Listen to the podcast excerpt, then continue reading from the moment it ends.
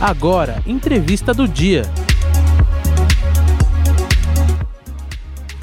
Carlos Alves de Moura, criador da Fundação Palmares, diz que sente mistura de tristeza e revolta sobre o novo presidente da instituição. O presidente Sérgio de Camargo afirmou não existir racismo real no Brasil.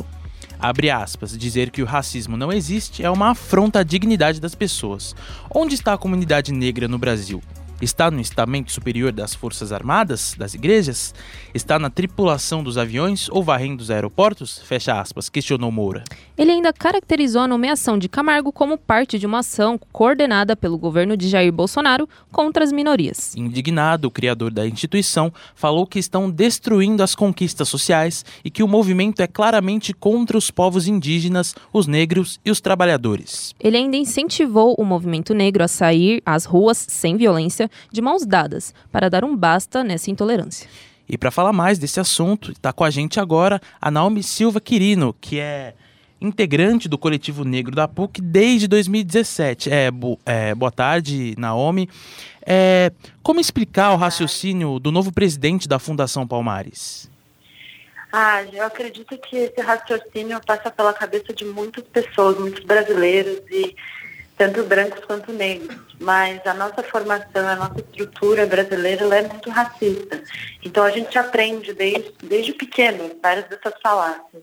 Ele está só reproduzindo mais, mas o, o, que eu fico mais assustada é ele estar tá numa posição dessa, como presidente de uma fundação.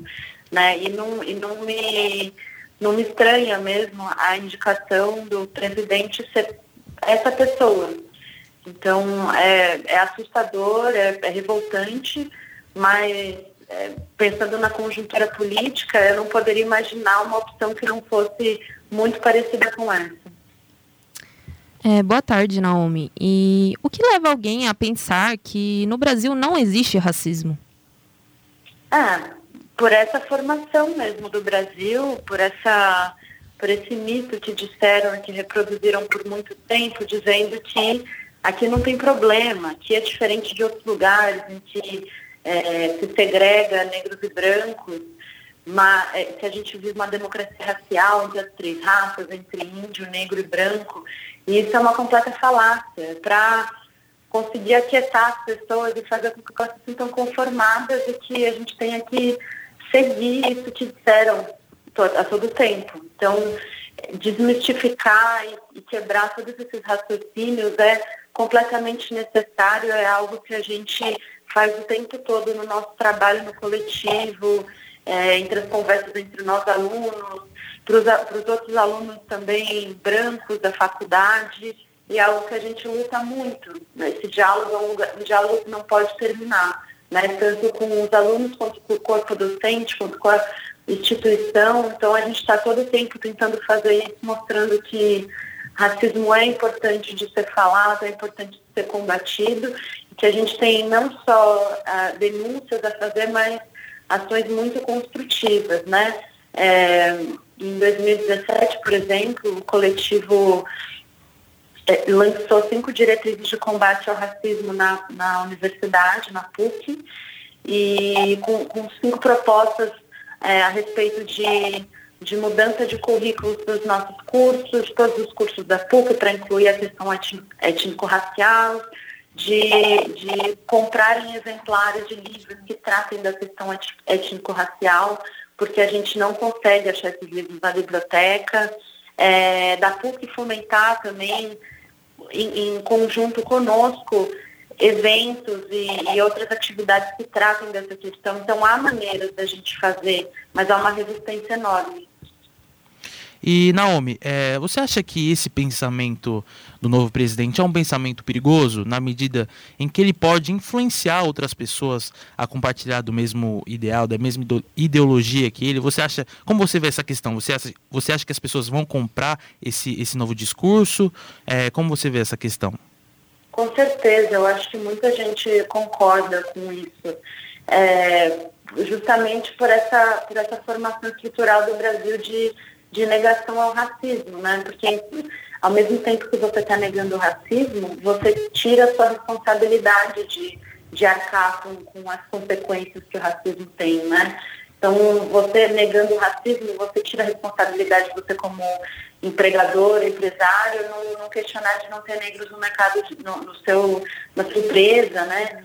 É, você não questiona todos os funcionários terceirizados serem negros, você não questiona todos esses pontos, né?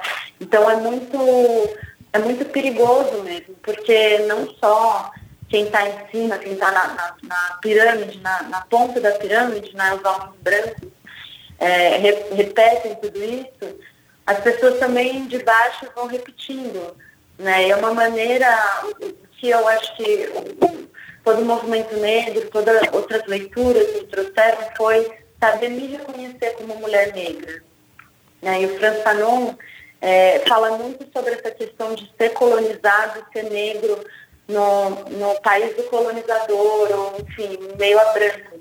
A gente não se reconhecendo, a gente colocando uma máscara em cima, ah, qualquer coisa que venha a gente aceita, não, não questiona aquilo.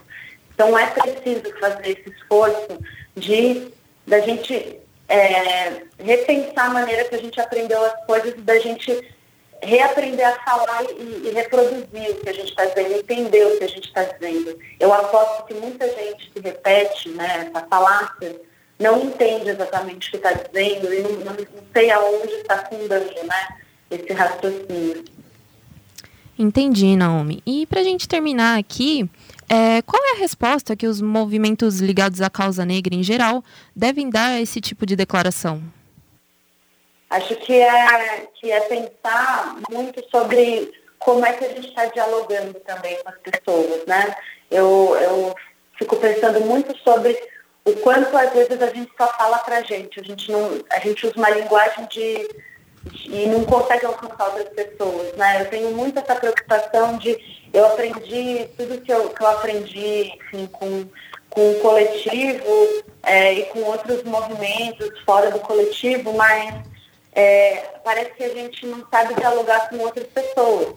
Então, para mim, é, o importante agora é tanto a gente questionar, claro, a posição desse, desse novo presidente, mas também é, pensar em como a gente vai se comunicar com, com, os nossos, né? Como a gente vai falar isso para nossa família, como a gente vai falar isso para os nossos irmãos, para quem está perto, para quem está dos nossos bairros, para questionar essa fala, né? Então, é, acho que esse ano eu tive uma oportunidade de, de ver isso de uma maneira muito, muito evidente é, muitos atos que são feitos, né? a gente vai para a rua, é sempre no centro, sempre na Paulista, mas eu, eu estive no ato que foi feito na frente do supermercado Vicói, lá na Vila Missionária, tá perto da minha casa, inclusive, é, teve um caso de um jovem negro foi escoteado, um jovem negro lá. Enfim, falaram que ele roubou alguma coisa, ele foi escoteado. E aí eu nunca tinha ido num ato assim que não tinha sido no centro, né? A gente dialogou com aquelas pessoas que, sim, às vezes nem sabiam o que tinha acontecido, ou não sabiam qual era a importância dos movimentos negros estarem ali naquele momento, fechando as vias. Então acho que a gente saber mudar como a gente conversa. A gente tem que ter essa habilidade, essa sagacidade.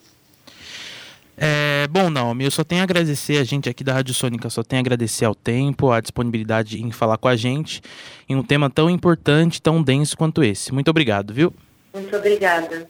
A gente conversou aqui com a Naomi Silva Quirino é, sobre a questão do novo presidente da Fundação Palmares, que deu declarações polêmicas acerca da escravidão e dos negros no Brasil. É, ela é integrante do coletivo negro da PUC desde 2017.